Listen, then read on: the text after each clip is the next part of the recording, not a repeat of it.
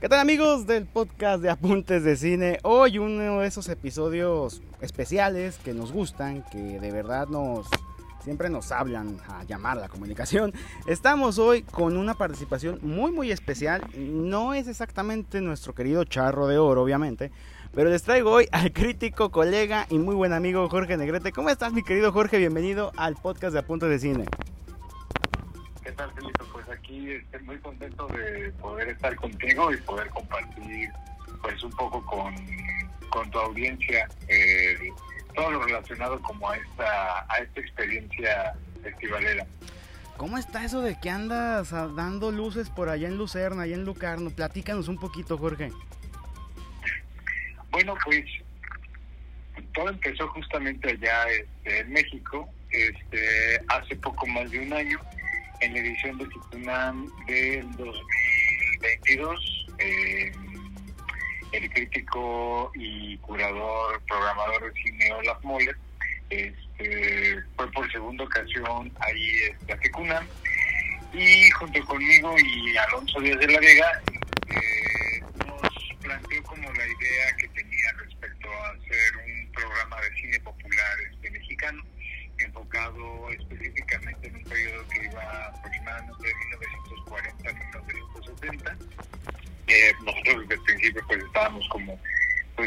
muy entusiasmados con la idea eh, sobre todo considerando que es algo que difícilmente se llega a hacer este, en México desafortunadamente eh, ya sea porque es difícilmente existen los medios difícilmente existe quizá a veces el interés por parte de instituciones oficiales.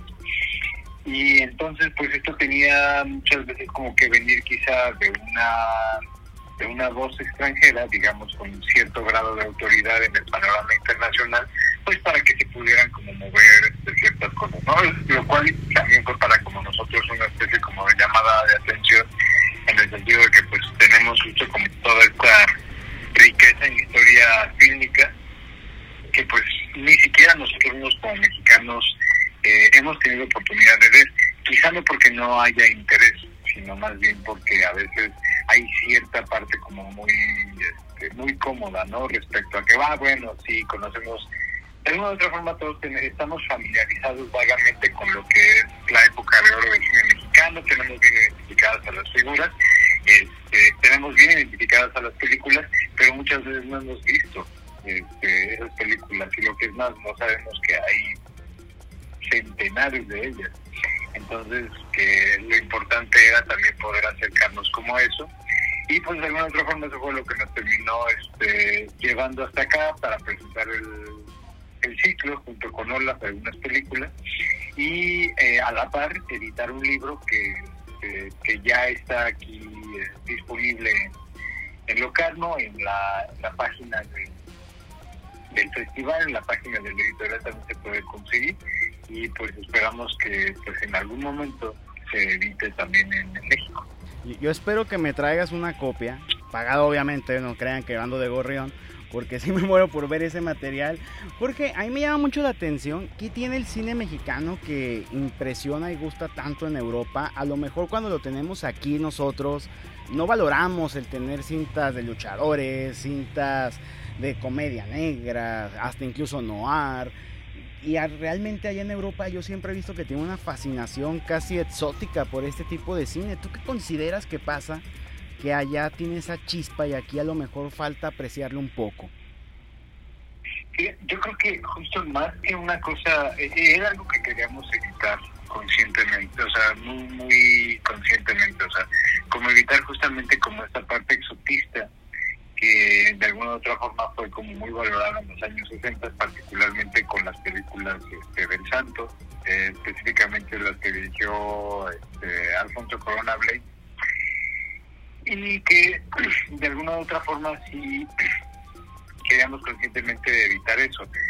Hay una fascinación obviamente aquí este, en Europa, más que más que una, una fascinación, un interés como muy muy peculiar por la manifestación, digamos, como la manifestación del popular en, México. Eh, es algo que de alguna u otra forma aquí la gente reacciona con, con mucho asombro, con mucha curiosidad.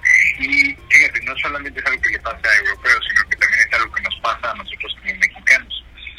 El énfasis que se hizo justamente como la programación tiene diferentes ejes, pero uno de los principales tiene que ver con el hecho de que estas películas presentaban personajes eh, que básicamente se interpretaban a ellos mismos. Y, por ejemplo, el caso de Tongolele, ¿no? de Yolanda Montes, que era alguien a quien a lo mejor en las tardes podían ver en el cine y saliendo del cine en la noche ir a uno de los clubes o bares nocturnos y verla en vivo este, actuar este, o hacer sus rutinas de baile o a lo mejor ver al Santo o al Huracán Ramírez en una película este, en una matiné un domingo y a lo mejor este, un día antes en la noche haberlos visto este, pelear en la Arena México, ¿no?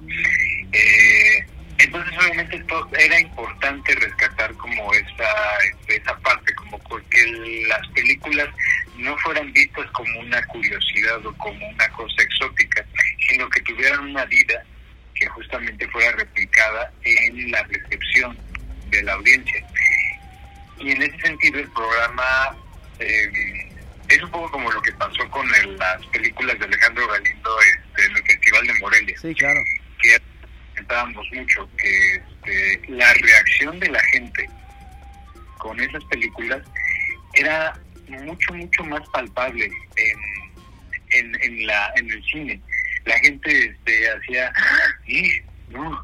O sea, había una, una reacción así como muy, muy, de mucho involucramiento por parte del espectador.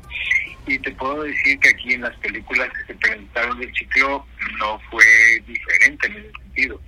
Eh, hay una cosa que tiene que ver mucho con, el entretenimiento. Sí, claro. Eh, que muchas veces se, se desestima, este, particularmente, no solamente en México, sino en muchas partes del mundo, pero que también requiere de una serie de habilidades, de talentos específicos a nivel técnico para que pueda ser efectiva. No cualquiera puede hacer una película de entretenimiento sólida y efectiva, no cualquiera puede hacer a lo mejor un churro, como despectivamente les decían a muchas de estas películas en, este, en aquella época, ¿no? Porque incluso para hacer un churro se requiere un grado de artesanía o un grado de oficio que a lo mejor ahorita o en el panorama contemporáneo es muy, muy, muy difícil de encontrar y que es cada vez más escaso. Ya quisiéramos tener gente que hiciera churros hoy en día, pero mira, ya ni siquiera eso. Tristemente parece que ese estilo se ha ido perdiendo. Hace no mucho, el tiempo que estamos haciendo la entrevista y estrenamos el podcast, pues murió gente como William Friedkin en Estados Unidos.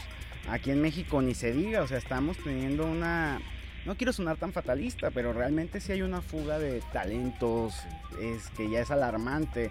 Ustedes están allá justamente hablando con el buen Alonso de la Vega, que también le mandamos un abrazo y un saludo, pero están hablando de gente como Alcoriza, que sabía hacer guiones con magia, con comedia, con tono negro, y ahorita parece que esa parte se ha perdido en el cine mexicano. ¿Tú compartes ese punto de vista o hay alguien que sí complemente estos dotes para guion que existían en ese entonces? Pues, o sea, sí comparto un poco como el fatalismo en el sentido de que, digo, y es algo que estoy ahorita como, son varias ideas que estoy como tratando de trabajar en un, en un texto que este, tenemos pensado que salga en la, en la revista del cine probablemente eh, a propósito de una película mexicana. Este, y justamente que un problema importante del cine mexicano contemporáneo es que está muy enfocado en convertirse en una cosa de consumo de festival, en una cosa que se pretende como artística. Entonces eso implica como, por un lado, ser sumamente solemne en los acercamientos, eh, y también mantener como una vigencia y una relevancia respecto como a los temas de los que se habla. Entonces, partiendo de ahí, eso limita mucho eh, justamente recuperar una conexión, digamos, como con, las audiencias, eh, que en muchos sentidos están también muy abandonadas y al ser dejadas a la suerte de estos grandes, este, de esas grandes plataformas. Este, de contenido audiovisual que pues funciona, o sea, son autogestivas completamente, o sea, realmente eh, le dan a la gente cosas como muy muy sencillas, muy básicas que funcionan con fórmulas este, ya perfectamente definidas y que de alguna u otra forma este, no, no tienen, digamos, como estas cualidades eh, que a nivel formal o que a nivel como narrativo son mucho más depuradas, son mucho más eficientes, son mucho más eficaces, más limpias. Quizá este, en las películas que se hacían en serie antes, que como las que se hacen ahora. Definitivamente hay como una sensación mucho más, mucho más impersonal y mucho más, eh, mucho más anónima. Entonces, creo que es, eh, es, es uno de los problemas fundamentales este, creo yo, y que de alguna u otra forma revela mucho como justo esa esa brecha tan grande que existe entre el cine mexicano y sus audiencias. No pretendo decir que ese sea como el meollo del asunto, porque sería yo muy ingenuo y francamente estúpido que yo dijera que ese es el problema, ¿no?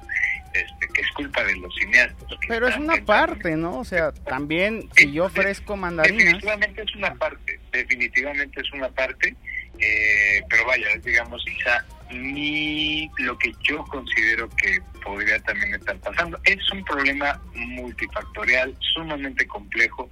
Hay muchas voces que deben de ser consideradas y este, escuchadas cuando planteamos cualquier problema de cine mexicano, como suele pasar siempre cuando surge ya alguna controversia en redes sociales. Hay mucha gente, algunos quizá un poco menos autorizados para opinar, ¿verdad? Y otros que sí tienen conocimiento, causa y son este, sensatos con lo que dicen.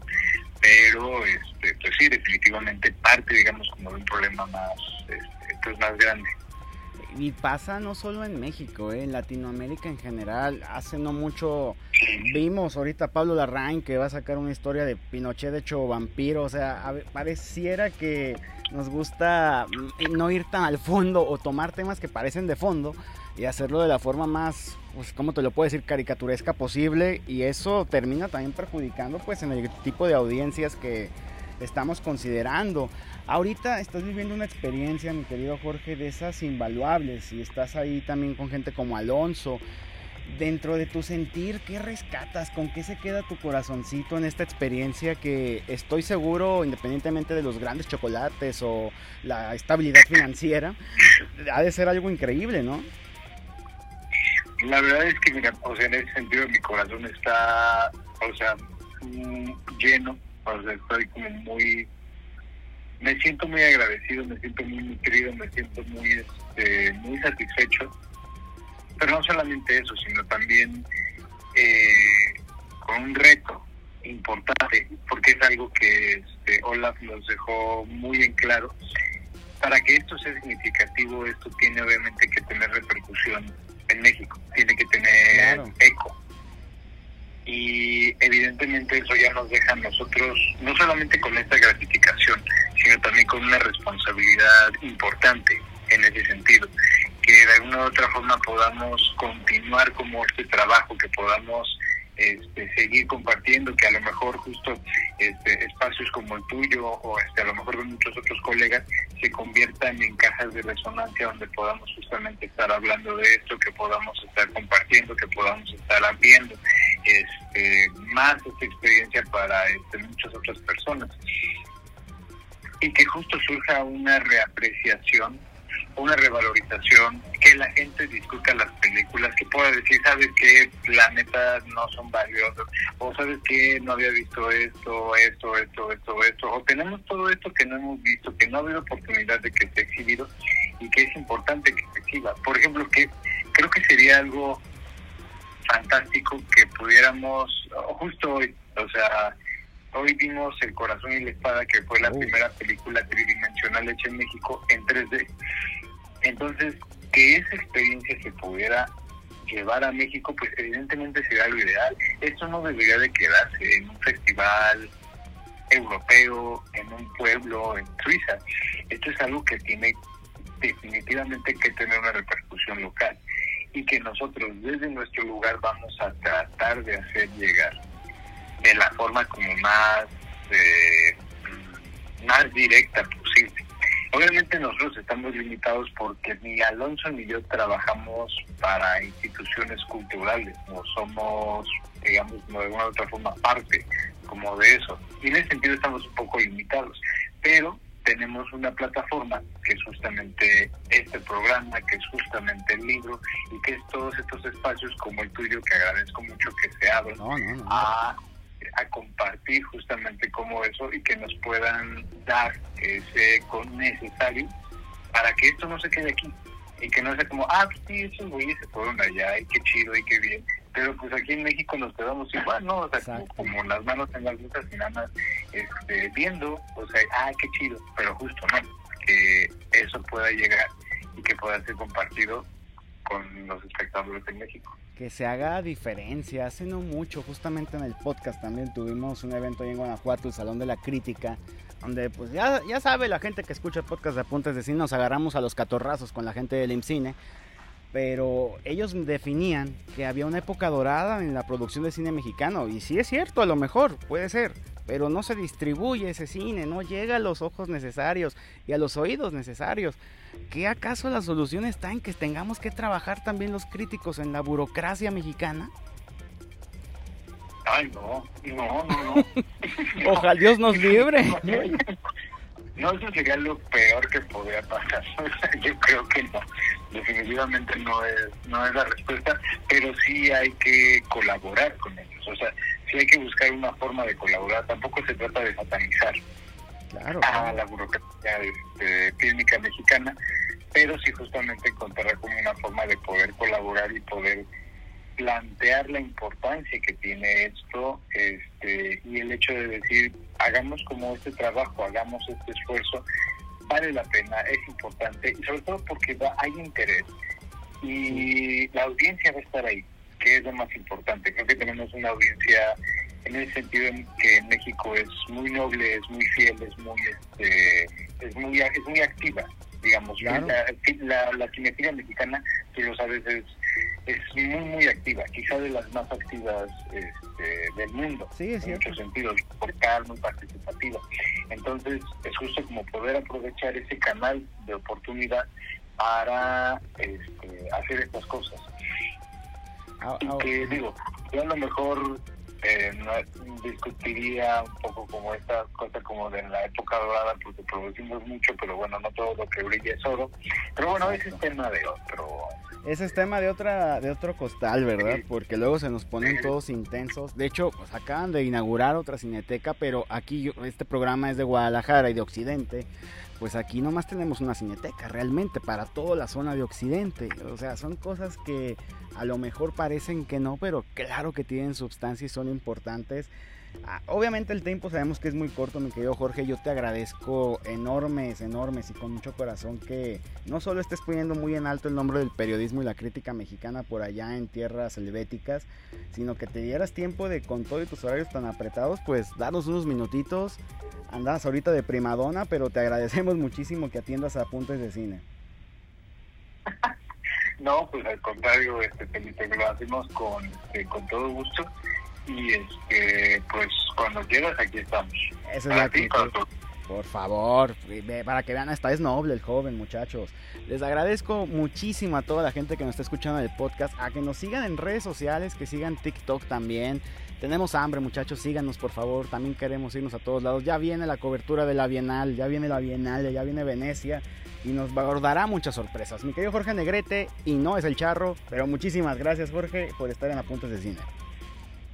Muchas gracias, Felipe.